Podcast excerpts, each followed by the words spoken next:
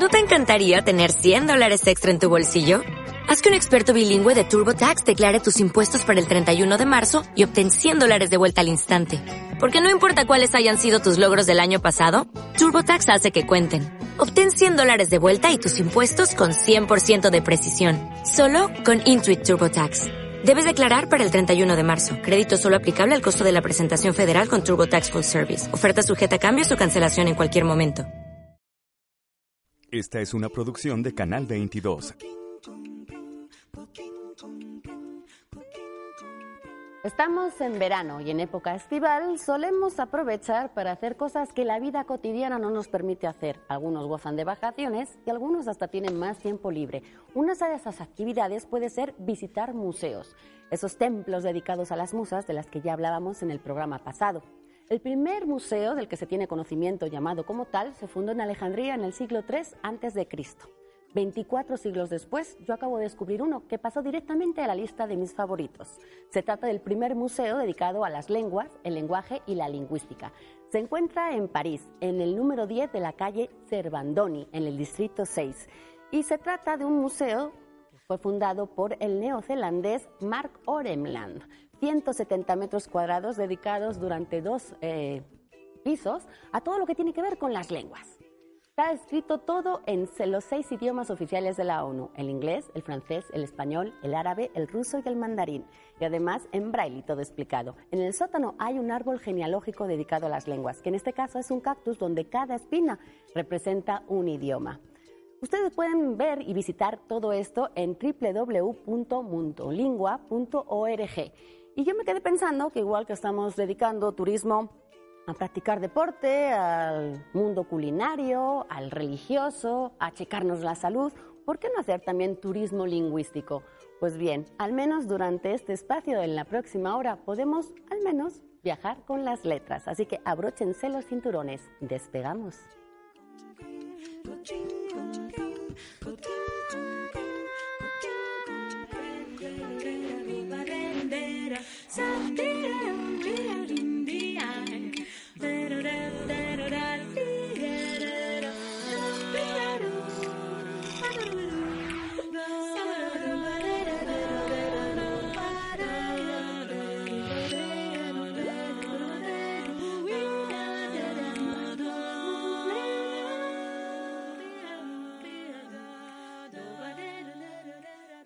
La imaginación no es sino otro nombre que damos al poder absoluto, a la perspicacia más clara, a la amplitud de mente y a la inteligencia en su fase más exaltada.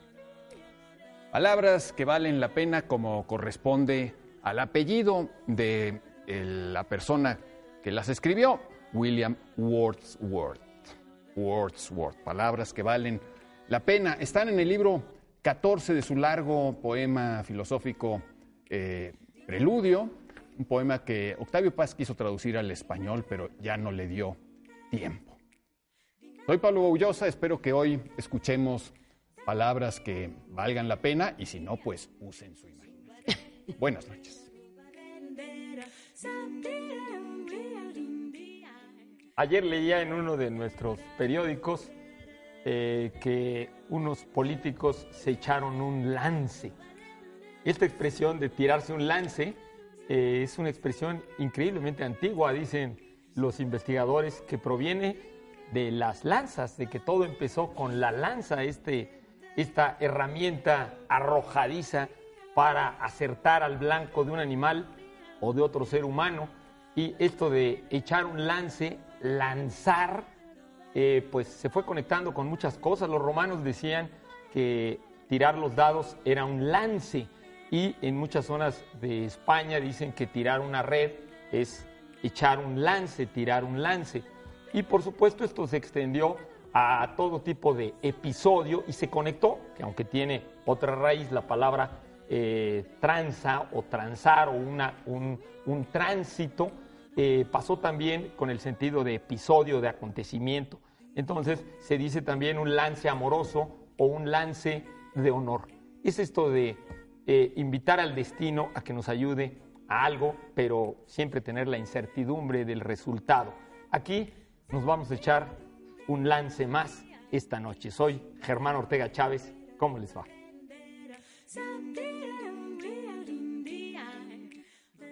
Eh, recuerdo la definición de regalo que hace Fernando Rivera Calderón en su diccionario del caos. Dice que regalo es cualquier cosa envuelta para regalo.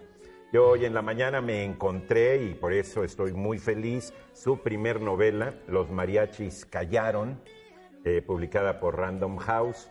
Eh, casi no vengo al programa porque ya voy en la página 97 y para mí es un regalo. Espero que lo sea también para ustedes. Soy Eduardo Casar, bienvenidos.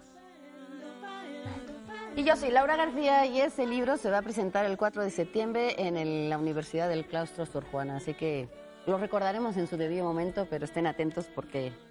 Va a ser como presentación, concierto, espero. Pues sí, sin duda, mucha música y además, este, bueno, saludos a Feria Mateo que ya lo acompañan también en sus andanzas nosotros aquí los que quisimos que fuéramos acompañados fuimos nosotros preguntándoles en redes desde hace ya ratito de todos los libros que has leído, ¿cuál crees que le haya servido más a tu espíritu? Esa es la pregunta lanzada en Twitter y en Facebook y estas son algunas de las respuestas que ustedes nos mandaron. Ulises Velázquez dice Bellezas del Talmud, compiladas y traducidas por Rafael Cancinos Asens. De cuando en cuando él vuelve a su sabiduría. Juan Antonio Reyes dice, confieso que he vivido de Pablo Neruda porque me mostró que el mundo es redondo y lo extraordinario de la vida. Martín Vargas nos dice, el primero que leí en mi vida, El Principito, gracias a este he podido crecer imaginando sin dejar de ser un curioso y que el ser adulto no reprima ciertas aptitudes como el cuestionar todo. Fernando Torres decía que el tambor de hojalata, que le hizo ver esa perspectiva especial del que decide ser diferente y lo logra con el trasfondo de un mundo que se mueve inexorable hacia el absurdo. Muy bien, ese espíritu tan lleno. Muchísimas gracias a todos los que nos mandan esa respuesta. Sigan mandándonos porque estaremos una hora más en vivo aquí en Canal 22. Y mientras vamos a dar paso a sus preguntas.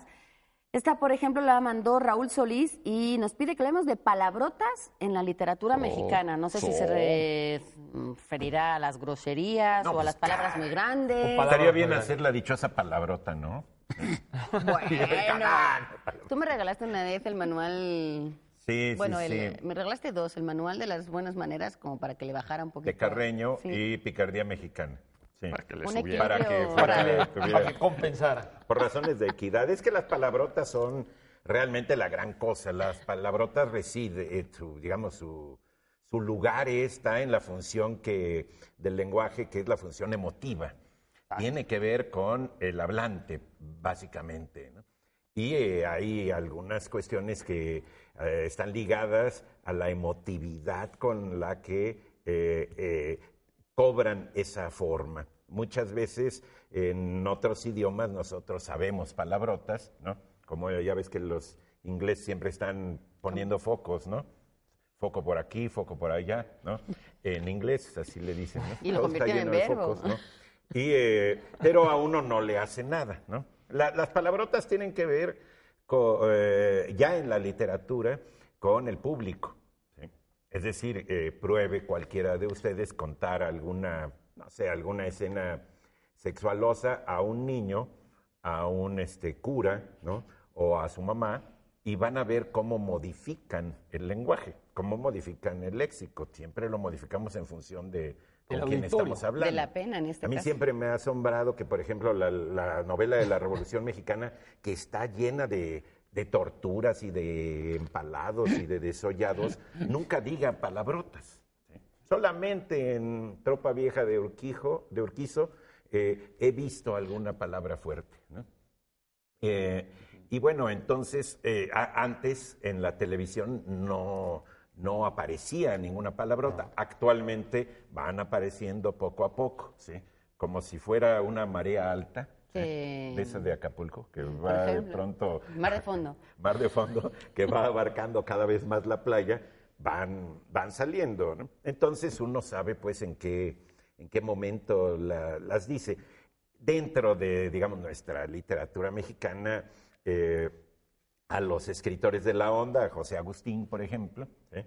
se plantea, bueno, que ahí comienzan a usarse palabrotas No en términos como de análisis, como lo hizo Octavio Paz con alguna palabrota que no puedo decir aquí porque hay niños. Porque es horario infantil. Eh, sí, eh, Sino en sino términos en, realmente te- eh, digamos en la boca de Sí, la sí, sí. naturalidad de los personajes. ¿no? Y sin embargo es todavía algo muy, muy restringido. En la misma página a alguien que huye después de una golpiza les grita, no huyan, sacones.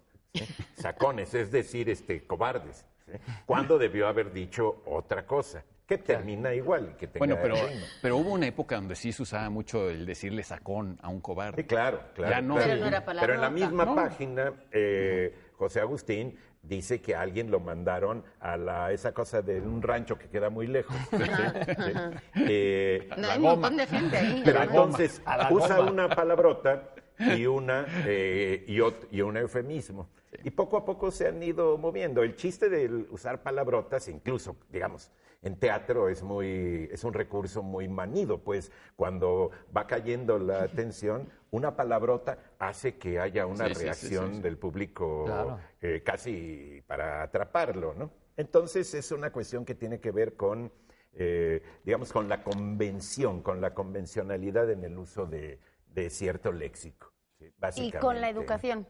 Yo tengo una teoría de que las palabrotas se suenan palabrotas cuando has sido eh, regañado por usarlas. Y eso sucede en la infancia. Es decir, si tu mamá es de tal nacionalidad, te va a regañar con las palabrotas que ella se sabe o que ella considera malas. Por ejemplo, yo, a mí me pasa mucho en México que como yo no aprendí todas las eh, groserías mexicanas, yo las digo continuamente, perdón, pero es que no me suena tan mal aire. porque nadie me ha regañado por usarla siendo niña. Entonces, como que de adulto tienes otra concepción y otro otro Eso. rango de, de- de- de seriedad, de gravedad Claro. sobre o, lo que estás o diciendo. depende de qué colegio fuiste. Si fuiste en un colegio muy represor de, de- de Te sacerdotes o de monjas, y, y- o fuiste en un colegio muy liberal, pues este, tienes, tienes una sensibilidad diferente. A mí una de las cosas Pero que hace- tampoco, tú que fuiste al Madrid no les te permitían palabrotas, no Pues, decían palabrotas republicanas, ¿no? Pero eh, yo creo que sí, por ejemplo, yo ve- veía que muchas de mis compañeras sí usaban más palabrotas que otras, mujer, otras eh, eh, mujeres de esa misma edad que no usaban, Que no usaban ninguna colegios. palabrota, ¿no? Porque estaban en otro tipo de colegio o en, en cierto contexto. A mí una cosa que se me hace interesante, eso es eh, en algunos de mis cursos sobre religión, eh, que cuando uno está hablando de los mantras, ¿no? de las mantras eh, en la India o de las palabras en general, mantras en cualquier religión, aunque se use un término sánscrito, eh, de estas palabras o estas vibraciones de sonido que tienen un efecto, un efecto que puede ser psíquico y espiritual, ¿no? Muchas veces los racionalistas dicen, no, pues eso es una vacilada supersticiosa y todo. Y un autor contemporáneo decía que pues las palabrotas son como mantras, ¿no? O sea, pueden tener un efecto transformador, o sea, que, que te, te exalten o te enojen o te depriman, ¿no? Eh, en determinado lenguaje, pues tú usas una palabrota y realmente al- el otro no se queda no se queda como si no hubiera pasado nada, o sea, realmente lo afecta, realmente lo transforma. O cuando tú dices la palabra, eh, que es también uno de los sentidos de un mantra, pues te liberas de cierta energía, ¿no? De, realmente. Y por eso lo que yo decía, bueno, yo no, Jacobson, de la función emotiva del lenguaje. Ajá, Sí. exacto. Ahora, los mantras por lo general son graves. Nadie usa como mantra chile piquín, chile piquín, chile piquín, ¿no? No, no, Sí. no. Eh, eh, son, son este, bueno, etcétera. Mm. Este, ahora, también eh, hay que reconocer, digamos, que tiene una función de recurso literario. ¿no? Sí, claro. Eh, y, o de recurso de comunicación en los medios de comunicación. Ah, sí. Y que como tal está expuesto a una devaluación si uno empieza a usarlo todo el tiempo. Que es un poco lo que, ah, eh, lo que ocurre también con los, con los medios de comunicación. Después pues ya da lo mismo y entonces ya la palabra misma pierde su oportunidad, su... eh, Hay un digamos, desgaste. el uso la va desgastando, ¿no? Entonces, siempre el lenguaje va como tirando, o la necesidad expresiva va tirando como más allá. Yo- Porque estás usando un recurso para llamar la atención y tu fondo y tu contenido Sí, debería sí. ser lo suficientemente fuerte como para no necesitar esos levantamientos de teatro. Pero Es un bueno, recurso como a veces sea, barato, No es ¿no? que sean ni buenas ni malas, hay que saber que son vulgares o que son malsonantes y que son ofensivas y saberlas cuándo usar y cuándo no y lo que se está diciendo, como todo. Pero bueno, es momento de irnos a la dichosa palabra, esta definición que les lanzamos cada sábado para que ustedes nos digan qué palabra se esconde detrás de esas ah, frases y se puedan llevar los libros que tenemos hoy sobre la mesa. Hoy la dichosa palabra es un verbo, pasar por alto algo, en especial si es difícil, dejándolo de lado. Inclinar oblicuamente un objeto para que pase por un espacio estrecho. Esa es la definición y estos son los libros. Me toca, ah, bueno, pues tenemos ni más ni menos que una edición estupenda de El Quijote. Es una cortesía de la Coordinación de Humanidades de la UNAM. Eh, fantástico, clásico libro. Y también tenemos una suscripción anual a la revista Este País. En el número más reciente vienen textos muy buenos de Bernardo Esquinca, de Alberto Paredes, de José Ángel Leiva eh, y de muchos otros escritores que huele rico. Y para ustedes de editorial Anagrama, esta novela de Diego Treyes Paz, La procesión infinita. Y un acontecimiento en términos de traducción de Ann Carson, escritora torontense o toronteña, eh, Red Dog, con una traducción de Verónica Sondek en Trilce Ediciones. Es un libro híbrido y Ann Carson es muy interesante. Oye, y antes de irnos a un corte, quiero que nos expliques lo de tu tercer ojo. Ah, ¿en mi tercer ojo? Ah, sí es cierto, es que me lo decían. es que tengo un derrame y con este me lo tapo. Tienes buena enfermedad. Se ve peor el original que la máscara. Yo me lo quité, perdón. Perdón, público. Bueno, nosotros anden con mucho ojo porque estamos a punto de irnos a un corte, pero volvemos enseguida.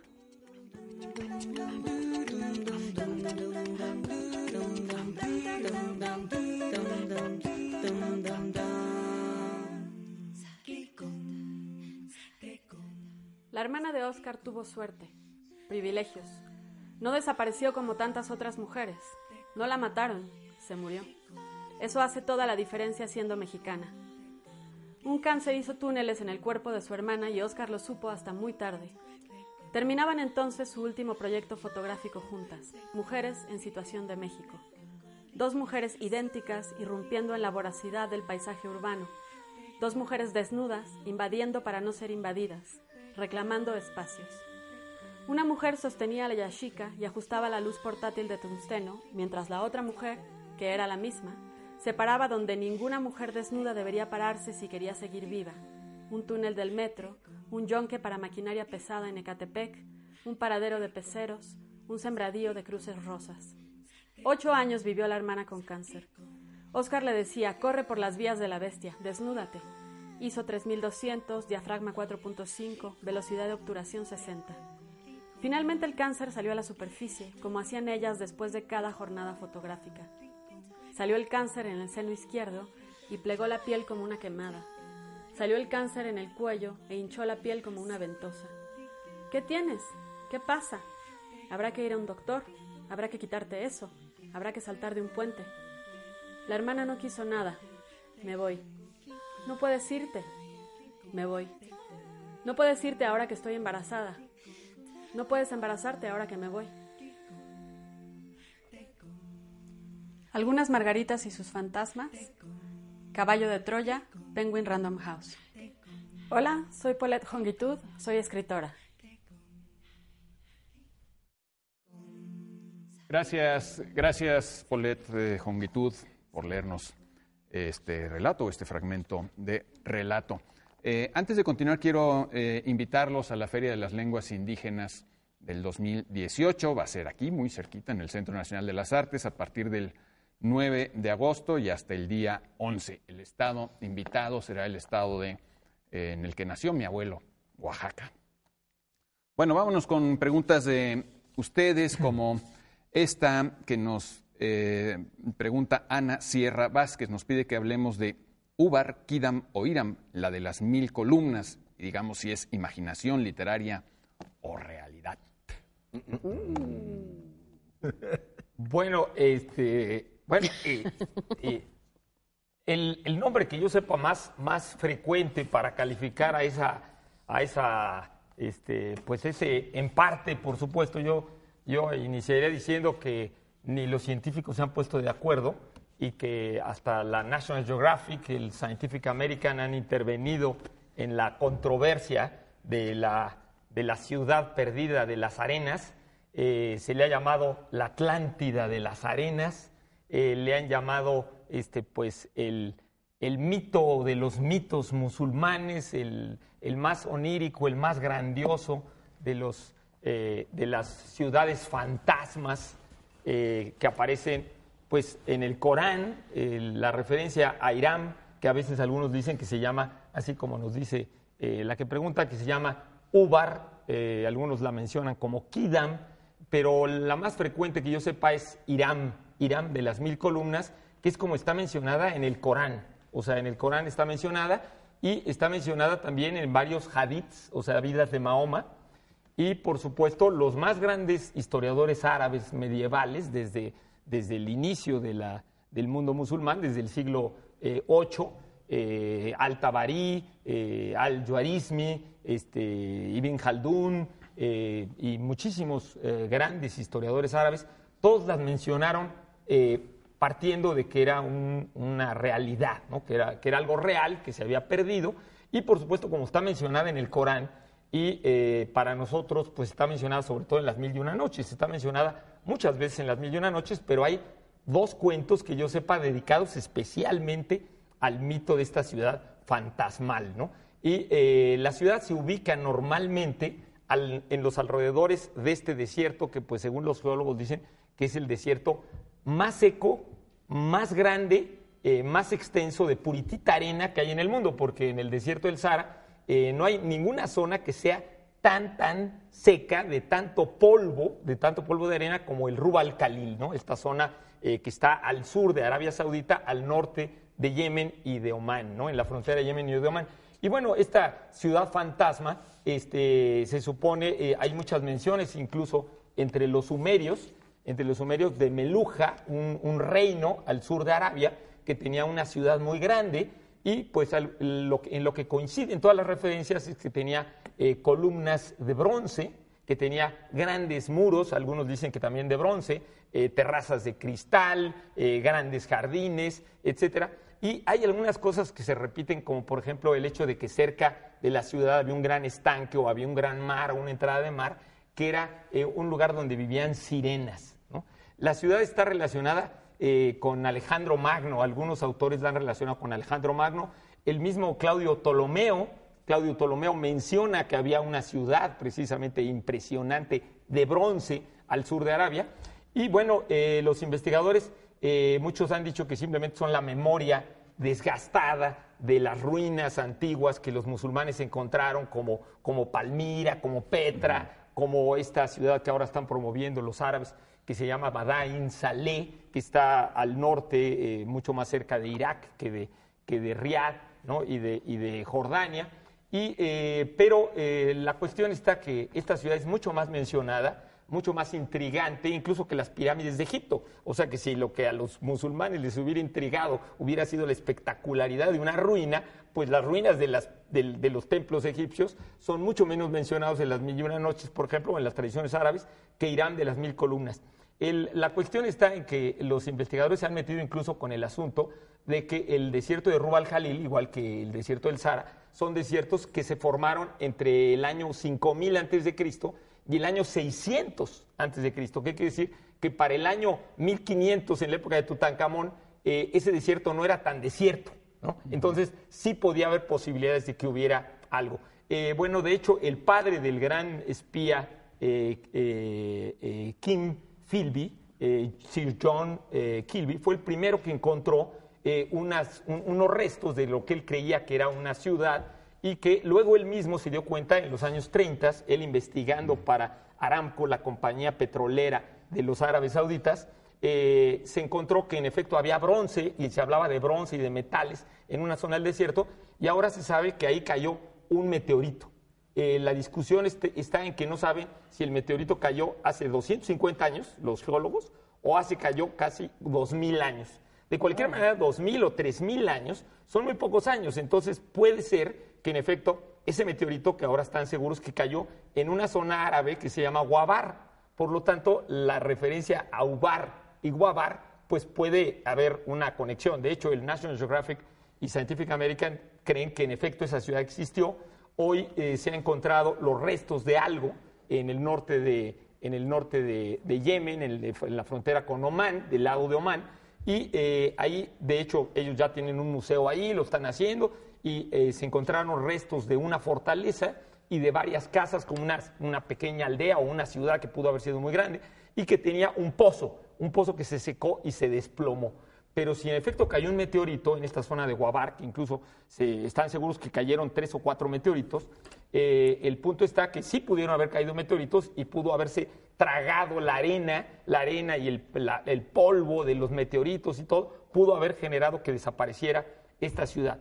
Eh, el chiste es que esta ciudad es como una especie de Sodoma y Gomorra, que en la tradición musulmana dicen que no escucharon a un profeta de Alá que se llamaba Hub y que estos eran tan soberbios que entonces Dios los mandó que se hundieran en la arena y que se hundieran y se perdieran.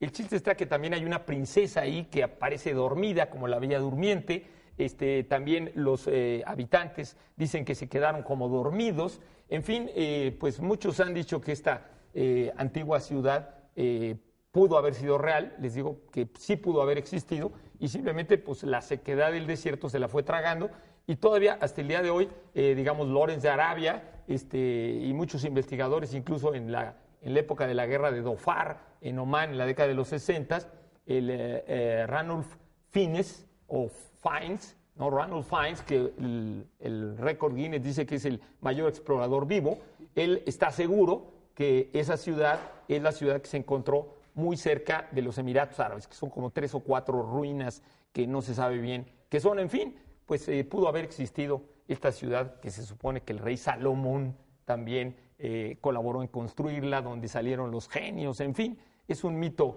eh, fantástico que aparece en muchas tradiciones musulmanas, ¿no? de una ciudad perdida. A mí me gustaría recomendar el libro de Jared Diamond, Colapso, donde habla de cómo en el Medio Oriente y en muchas otras partes, civilizaciones antiguas tuvieron problemas ecológicos muy, muy importantes. Por ejemplo, al regar la tierra eh, con agua con sal, pues a la larga creas desiertos. Y como parte, en parte muchos desiertos fueron creados también por el hombre y eso hizo que colapsaran eh, diversas civilizaciones en muchas partes. ¿no? Eh, bueno, si les parece, vamos a la dichosa palabra. Eh, la dichosa palabra de esta noche, nosotros proponemos una definición que dice esto, pasar por alto algo, en especial si es difícil, dejándolo de lado. Inclinar oblicuamente un, obje- un objeto para que pase por un espacio estrecho.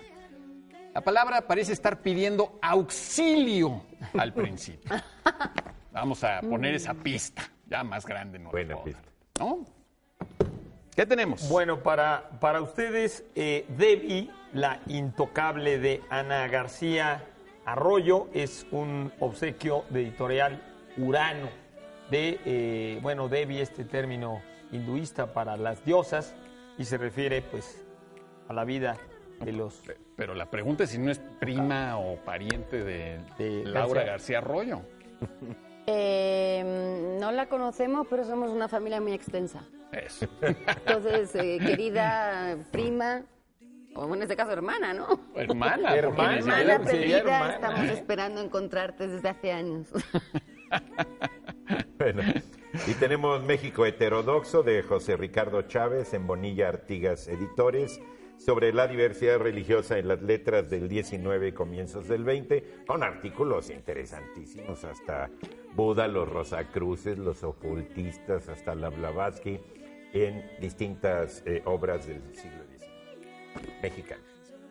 El Fondo de Cultura Económica presenta este libro maravilloso de María Teresa Miaja de la Peña. Si quieres que te lo diga, ábreme tu corazón. Mil una adivinanzas y 51 acertijos de pilón.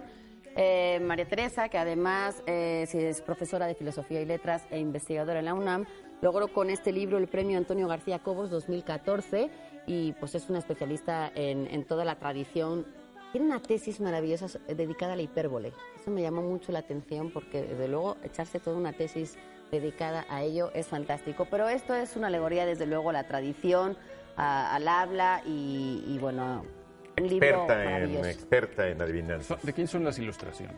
Son de Elvira Gascón. Elvira Gascón. Elvira Gascón. Era lo que iba a decir. Una el vez ya dibujo- regalamos ese libro. El dibujo de la portada, dije, cuando es. Elvira Gascón. Sí, sí, qué bárbaro. Fantástico, pues adivinen qué. Vamos a hacer una pequeña pausa, no heterodoxa, sino ortodoxa. La Volvemos. típica, pa. La típica pausa de siempre.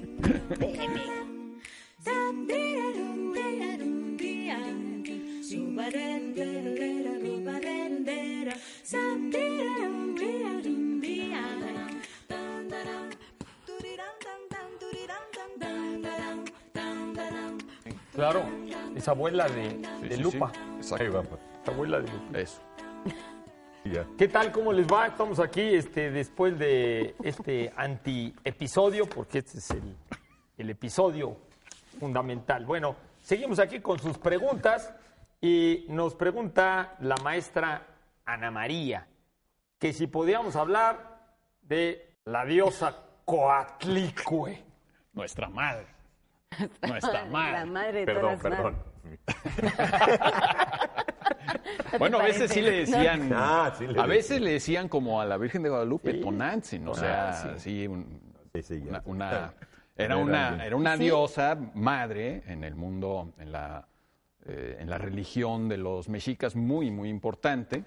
Eh, formaba parte de un mito central eh, eh, en su religión, que era pues un mito cósmico eh, que oponía, digamos, a la noche con el día. ¿no? Eh, se supone, el mito dice que eh, era mamá de Coyolxauhqui y de los 400 urianos. Coyolxauhqui es una diosa lunar, los 400 urianos son las estrellas del sur, digámoslo así, y que un buen día, pues ahí andaba la Coatlicue barriendo en el cerro de Coatepec, eh, cuando se encontró un bulto con plumas y se lo guardó aquí y terminó de barrer y ya no encontró las plumas y se quedó embarazada mágicamente de, de Huitzilopochtli. El- esos embarazos mágicos pues se repiten en, todas la- en muchísimas Un religiones. ¿no? de Es un arquetipo. madres vírgenes. Sí, y, y- y, bueno, ella no era virgen porque tenía ya varios, Sí. 400 Pero parece que los hermanos no lo llevaron tan bien, ¿no? Ese embarazo. de hijo sin padre, un hijo sin padre. Sí, sí, sí, este hijo Pero no los padre hermanos llevaron muy mal ese embarazo. Ah, pésimo. Entonces los 400 urianos y la Koyoshowski principalmente, pues cuando se enteran de este embarazo Sin no padre. deseado y sin padre, Sin padre, se enfurecen, se enfurecen. Entonces van a asesinar a la Coatlicue y, y, eh, en el momento en el que están por asesinarla, nace eh, Huitzilopochtli ya perfectamente ataviado para la guerra y, y, pues la destroza, ¿no? la descuartiza, eh, acaba con los 400 urianos y triunfa. Eh, ¿qué, qué es lo que, digamos, este mito representa? Sí, pues muy básicamente, pues esa lucha entre la noche, las deidades nocturnas y el día. El sol Huitzilopochtli triunfa sobre la oscuridad. Y mm, este mito es también muy importante para explicar eh, el rito del sacrificio humano, ¿no? Dime qué mitos tienes y te diré qué ritos practicas, ¿no? Porque los ritos siempre son de alguna manera una actualización de esos tiempos míticos, digamos, cuando los eh, católicos celebran eh, la comunión, pues actualizan el tiempo mítico de la última cena de Jesús, pongámoslo así.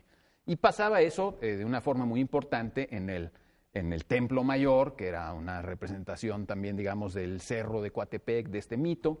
La Coyoshalchi estaba allá abajo y, bueno, ocurría el sacrificio humano, que es un- una cosa que se encuentra en todas las culturas, muchas culturas neolíticas. En Europa hay pruebas de que esto se practicó desde Dinamarca hasta Sicilia, en Asia, en África.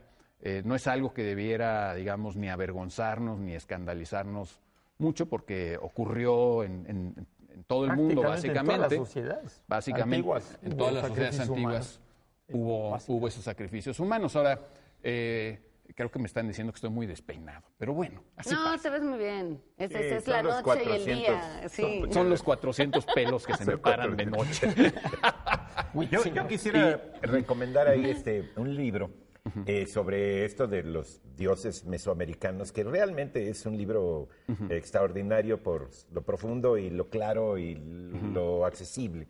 que es eh, Dioses del Norte y Dioses del Sur, de Alfredo López Austin. Ah, fantástico. López Austin ve a los mesoamericanos y Luis Millón los, eh, los de las culturas eh, eh, peruanas y, de, los incas y todo esto.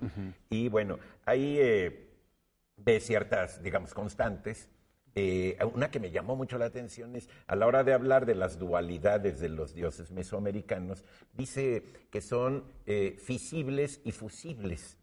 Yo dije, ah, caray, ¿cómo está esto? Eh, eh, fisibles en el sentido de que de pronto se dividen. Y fusibles en el sentido de que, Que luego se se fusionan. funden, sí. Y entonces Según las convenga. combinaciones de dioses son verdaderamente, eh, pues casi inacibles y muy difícilmente clasificables para, digamos, eh, marcar como una estabilidad en eso. Es realmente ¿Qué un, la publicó mitología? Territorial Era. ¿Perdón? En la Ahora- mitología pasa, en la mitología griega también pasa eso. Yo tengo otra Sí. recomendación y es, yo ah, empecé hablando de museos, bueno, pues en los museos eh, hay una representación de ella en, el- en la antropología de México. No, pues la más... La más importante, la más importante, Sí, que- Y de la otra que no voy a pronunciar. Ella está, eh, la estela, en el Templo Mayor, Sí, sí, sí. que acabo de De hecho- visitar, porque, bueno, el otro día balconeamos a Pablo Calero, hoy hay que balconear a Isabel Escribano, que está también eh, de visita en la Ciudad de México. Y recomiendo mucho la visita del Templo Mayor. Ahí está parte de la estela que fue además descubierta por un eh, trabajador de la Compañía de la Luz mientras estaban haciendo ahí un tendido. Está ahora La escalera, el pie de la escalera. el sarcófago de la Reina Roja, que Sí, es la, esposa Sí, sí, de. Pacal. Este, y está ahí, muy recomendable, ahora en Ese vacaciones. museo vayan. lo han, lo han remodelado.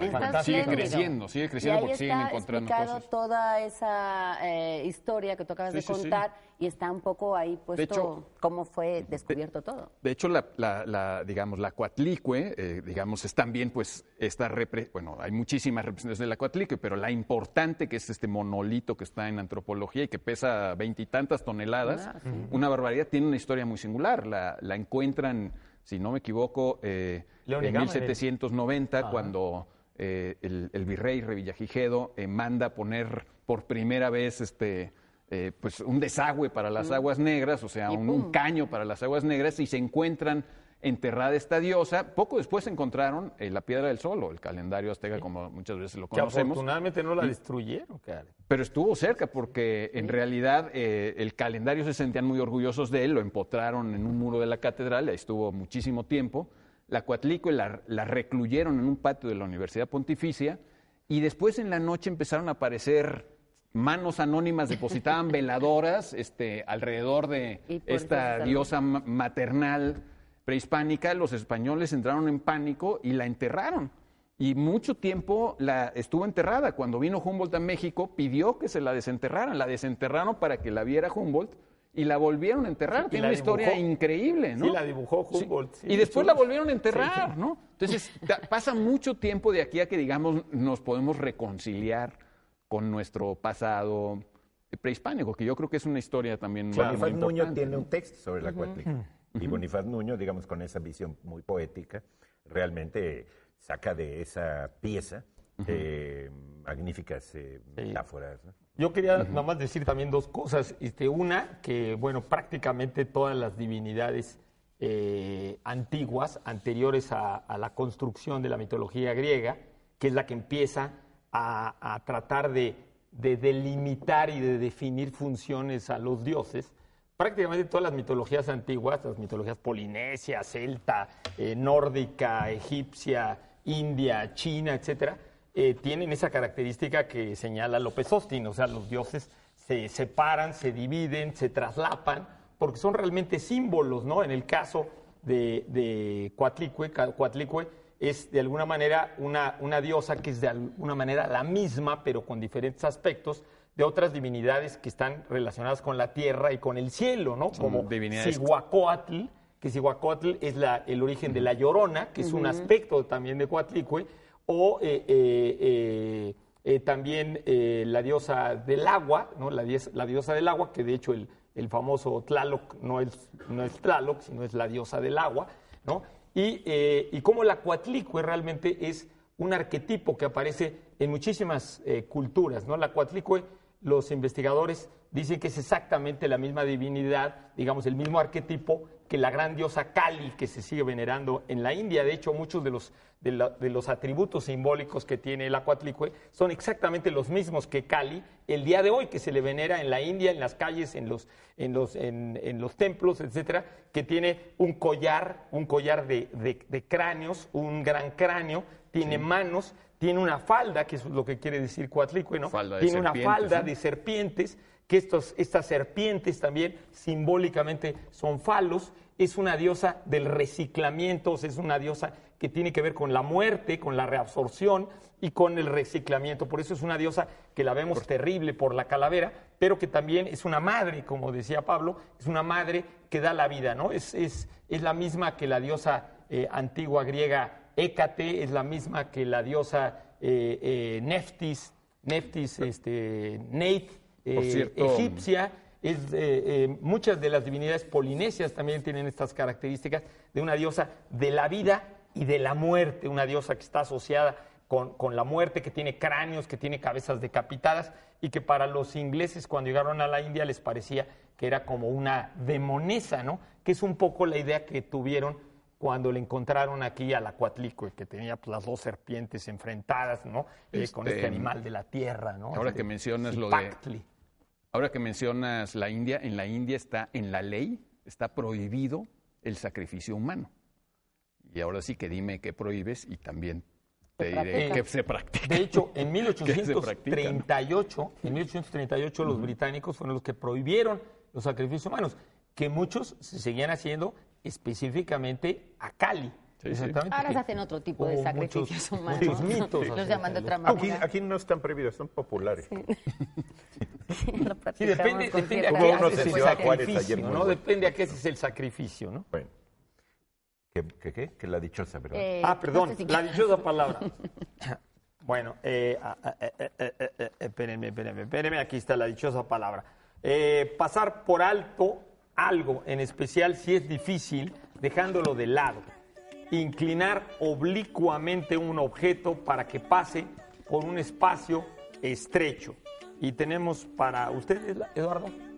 Tenemos de Rodrigo Garnica, La memoria ofendida, un texto eh, narrativo de Abismos Casa Editorial. Obtuvo el premio López Velarde en los florales de Jerez, Zacatecas. De la colección Barco de Vapor en su serie azul, El hámster del presidente, Juan Villoro, que nos tiene acostumbrados a la literatura adulta, también se maneja muy bien en la literatura infantil. Y en este caso con ilustraciones de Luis San Vicente, lo que hace es contar un poquito sobre esos animales que están presentes en la política. Y no, no son los que ustedes están pensando, en este caso es un hámster que se llama Genaro y que va en uno de los bolsillos del presidente que visita escuelas.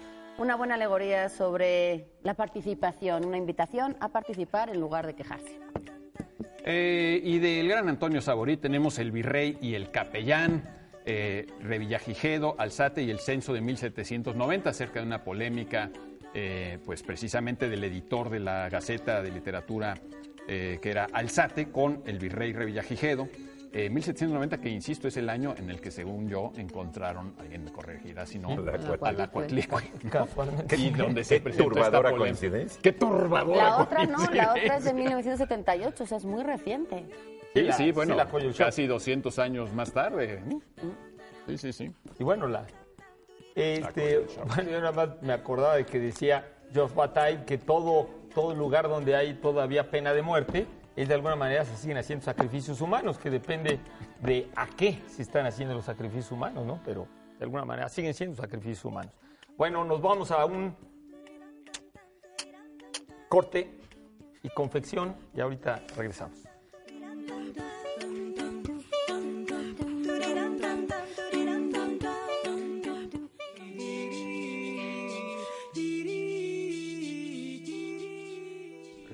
Tramoya es el área encargada de operar la mecánica de un teatro, tanto eh, manejar escenografías como la misma drapería del teatro.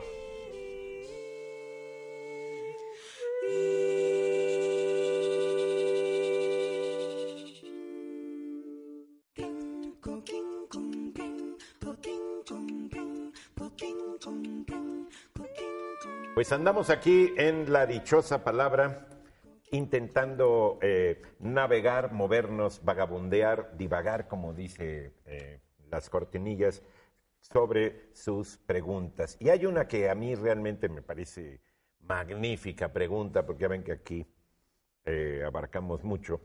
¿Por qué los relojes se llevan en la muñeca izquierda? A ver, ¿No? Por- muestra. Yo porque ¿Tú por qué te lo pones ahí? me lo pongo ahí, porque eh, es que si me lo pongo con la zurda no, no me queda. Es que tiene que ver con eso, justamente ¿Ah, tiene sí? que ver con la mayoría diestra del mundo. Ah. ¿Se han fijado que hay muchas sillas de estas que traen las paletas para escribir, que con los zurdos dicen que no las pueden usar porque no hay nunca para los zurdos? O las tijeras que están hechas para diestros, no están hechos para zurdos. Los zurdos no pueden, o tienen tijeras especiales con otro tipo de, eh, digamos, de forma, de, O de las puertas. diseño. Las puertas están hechas y tú eres, trata de abrir la puerta con la Con la mano izquierda, izquierda, o sea, ¿no te, es? queda, te queda así todo Pero hay muchos inventos que tienen que ver, o tradiciones que tienen que ver con, eh, digamos, lo mayoritario en este caso. Hay que decir que reloj, que podríamos decir que es una de las pocas palabras que terminan en J. En, en- en español hay muy pocas y en el diccionario hay 20, 25 a lo máximo. Hay unas chulísimas. Yo descubrí una que es maniblag. ¿Cómo? ¿Maniblar? Maniblag. Con Maniblag. J. Tiene- terminan en J. En J. ¿Qué Y- cosa es mani? Qué que es- es concebido en una mancebía. Y para ustedes que quieren ver los diccionarios, les invito para ampliar su cúmulo de insultos. Esa es muy buena. Cambug, por ejemplo, es otra que es sinónimo de antifaz. Pedicoj, que yo... Este, Carcaj. Carcaj es otra. Carcaj es para las flechas, ¿no? Sí, para guardar También existe boj o no. Boj también. Boj, Sig, que es una cultura. Eh, o pedicoj, que yo la descubrí ahora haciendo Funderelele, el gran éxito del verano, chicos, es saltar a la pata coja. Este, con un solo pie, cuando uno ¿Cómo- salta cómo? con un solo pie, pedicoj. Pedicoj. Y eh, digamos que ahí está como machado el, el- el- el final, como pasa un poco con reloj. Reloj que viene del griego orologio, que significa lista de eh, horas, tal cual es una cuenta porque es oro Sí, sí, sí. de hora y lego, yo cuento, yo cuento las horas, yo hay una lista de horas, ¿no? Y en el español nos viene por el catalán, reloje. Y de alguna manera ahí se perdió la E final porque ellos la tomaron del, del latín y en, en español se quedó sin la E final, que sí está presente en el, en el catalán, Y curiosamente. luego se usó la X también, ¿no? ¿En reloj? Sí, reloj. En sí los Rolex. sabía. En los Rolex. para No decir sé. el 10, para el 10, el 11 y el 12 sí está presente en los que tienen números romanos. Bueno, el caso es que antiguamente había relojes de arena y de sol. Cuando ya se empezó a hacer la maquinaria, empezaron a hacer eh, tal cual portátiles, pero uno los llevaba eh, encima. Y le debemos todo esto a los eh, pilotos de avión. Eh, los pilotos en los aviones, cuando sobre todo tenían que ver con las guerras y que pilotaban y que, bueno, las, las, eh, los conflictos bélicos en el aire, pues tenían que llevar el, el reloj que les ayudaba mucho para hacer ciertos eh, cálculos y eh, medir rumbos, el, el tiempo que llevaban No, en, pues en el aire, y es el combustible que les llevar, exacto. quedaba, Es etcétera. imprescindible. Pues vieron que era muy difícil estar ahí manejando y tener, entonces lo que hicieron fue atarlos con una cadenita para que no se les fuera en los pies o en las piernas y en los brazos y les era mucho más fácil hacerlo en la parte izquierda porque todos eran diestros y entonces pues era más fácil sacarlos con la con la derecha que Sí, sí, sí, hacerlos sí. así porque la derecha pues no sirve es la mano útil digamos móvil de alguna manera Curiosamente, eh, la cadenita, que luego se empezaron a usar así, sobre todo por los hombres, el, el- el de bolsillo, O, tal o cual. desde antes de los aviones se, se usaron con cadena. Bueno, en el siglo XV se inventaron los relojes en Francia, Con cadena, hecho. sí.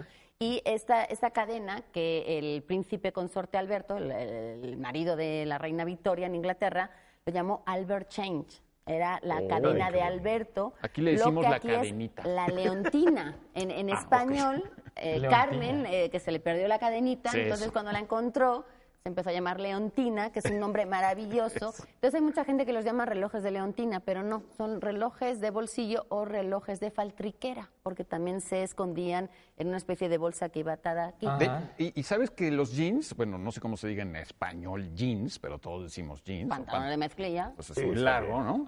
Eh, esta bolsita que tienen aquí es para ese, para guardar el reloj. pensé que era para el encendedor. No, originalmente era para guardar el reloj. El cambio, ¿no? Pues Para el hecho es que los sastres empezaron a hacer unos chalecos y unos pantalones con el, el Claro, bolsillo sí, siempre sí, a la sí. izquierda porque uno tendría Claro, a sacarlo sacar la eh, pu- por la la pluma. derecha. Sí, sí, sí. ¿no? Eh, No, todo te lo todavía, guardas en todavía, izquierda. todavía es en la izquierda, mira, para la pluma. Ahora Sí, ya sí, no sí. les Porque ponen porque ya toda la gente trae sus... Bueno, mucha gente No, trae pero sus esta bolsa aquí. aquí en la camisa es básica. Bueno, empezaron Sí, a hacer de no la pulsera ponen. porque eh, incluso para los pilotos de avión era mucho más fácil tenerlos escondidos de los enemigos, era más fácil tenerlos en un lugar y sobre todo no quitarse la- la- las manos de los El volante. de todas las herramientas que tenían que llevar, aparte del volante, entonces era más fácil hacerlo.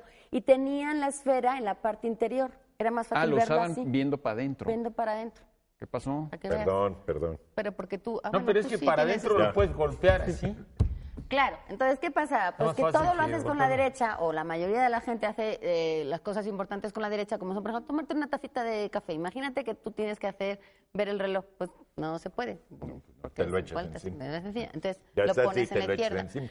Normalmente antes eran de, había que darles cuerda, era uno da la cuerda con la mano que tiene más eh, hábil en este caso, entonces lo daba con la Sí, derecha con la y era así. sería difícil, si uno lo hace así, el famoso tardaría chiste mucho de. Obregón. ¿Eh? ¿El de la, la taza? Es que Obregón usaba el reloj aquí en el muñón. Bueno. Y un día su lugarteniente le dijo, ¿y por qué no se lo pone en la derecha? Y él le dijo, ¿y quién le va a dar cuerda? ¿Tu mamá? ¿No? lo dijo con palabrotas, pues, ¿no? Pero. Digo, con palabras. Bueno, el caso es que es mucho más fácil hacer todo y tener esta mano, la, la que cada uno tenga más hábil y más eh, ducha, este, poder hacer todo y dejar esta que nada más tendrías que voltear para dejar eh, la, la pulsera. Incluso el famoso piloto que ahora mismo no me sale, Santos Dumont, el, el- el brasileño, dicen que en 1904, él que era un gran piloto de avión, le encargó a Cartier en 1904 un reloj de pulsera porque le era mucho más fácil ya este y más práctico llevarlo en la, en la muñeca. Y luego en la, O sea, después ese de fue la el guerra... primero de pulsera, el que hizo Pues no sé si Cartier. fue el primero, pero fue, fue famoso porque el gran piloto que fue... Bueno, el- estaba empezando a ser el piloto, porque no había pilotos antes. Bueno, 1940. los brasileños reivindican a, a Santos Dumont como el primer piloto, mucho antes que los demás. hay hermanos Wright exacto, que los hermanos Wright mucho antes decían que él. Y entonces era, antes era un atuendo, bueno, un accesorio mucho más para las mujeres que para los hombres. Los hombres seguían usando más el de bolsillo, les hacía como más elegante, era más varonil. Y las mujeres, como llevaban pulseras, era para ellas eh, más usual llevar los relojes de pulsera las mujeres. Luego ya se empezó a extender su uso y digamos que ya es algo muy normal para todo el mundo. Yo no sé si los zurdos lo lleven en la, la en pregunta. la derecha. Yo digo que sí, nada más que para ellos también hay la corona donde se les da cuerda. Pero ahora ya este, todos son automáticos y todo. Ya, Ya no no, le das ¿no? Sí, o no le das Tienen cuerda pilas, puesto. son de cuarzo. No le tienen tienes que dar pilas. cuerda. Ya eso de darle cuerda son- va, a que- va a ser una expresión que al rato no, van a sa- no van a saber de Sí, dónde es como viene. caer el Ya 20. cae el 20, lo No, el sigues 20 ya usando, no. nadie sabe. Bueno, es más, 20. es más, ya, digo, Eduardo trae reloj, pero la mayor parte de la gente ha empezado a dejar de usar reloj porque es muchísimo más cómodo no traer reloj y en los celulares todo el mundo trae reloj. O sea, el reloj se está, se está Pues, ¿quién convirtiendo sabe en qué una pasa con- pulsera. con Incluso este uso. eso de los zurdos, por ejemplo, los excusados tienen la palanca del lado Sí, izquierdo. sí, sí, sí. Un poco. Sí, para que además, sí, bueno, Bueno. piensen ustedes en todo el proceso, entonces No, así la sé. palanca viene menos contaminada de microorganismos y bacterias nocivas para la salud, Me está dando mucho porque está siendo manipulada con la izquierda. Ojalá pudieras repetirlo porque me quedé pensando en el proceso. El aseo, que dirían algunos. Bueno, la historia es prácticamente que se lleva en la izquierda porque hay mayor... ¿Se acuerdan la, la vez que hablamos de por qué se maneja por la derecha en Ah, casi sí, todos claro, los países? claro, Era claro. porque los carruajes se, Por el se látigo. daba Sí, el sí, sí, látigo sí. con la derecha.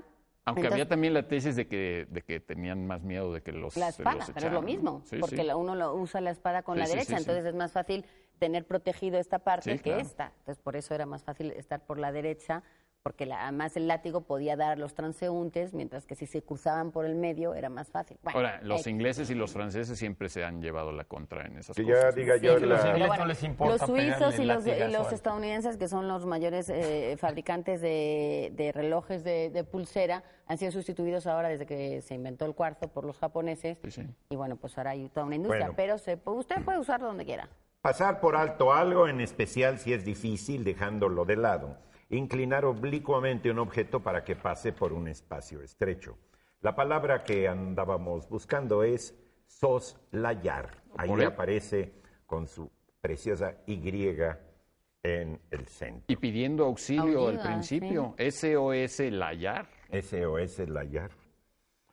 Manuel Rojas, Eduardo Marín, Laura Ruiz, Guillermo Salgado, Antonio Ayala, algunos de los que se ganaron estos hermosos libros. Y nos vemos, Germán, que te vaya muy bien. Pablo Bullosa, Eduardo Laura Casar. García. Descansa, Eduardo. Casar. Laura, Pablo. Ya me llevo mi tercer ojo. Pon- póntelo Póntelo, póntelo, póntelo, póntelo, póntelo. No, pero no se me va a ver. Ya no sé.